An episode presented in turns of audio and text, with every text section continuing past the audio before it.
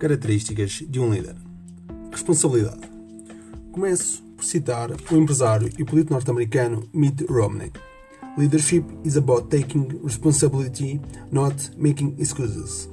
O meio para dizer em português, liderança é assumir responsabilidades, não é dar desculpas. Para mim, a responsabilidade num líder deve estar sempre presente. O líder deve assumir responsabilidade pelos resultados da equipa que dirige deve ser o primeiro a dar a cara quando a equipa sofre derrotas e ou não atinge os objetivos inicialmente traçados. Por outro lado, deve partilhar o sucesso com todos quando a equipa atinge o êxito. Deve privilegiar o eu ao invés do nós.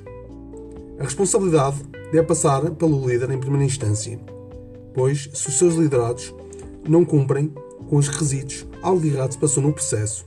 A monitorização constante dos resultados deve assim estar diretamente associada à responsabilidade de um líder.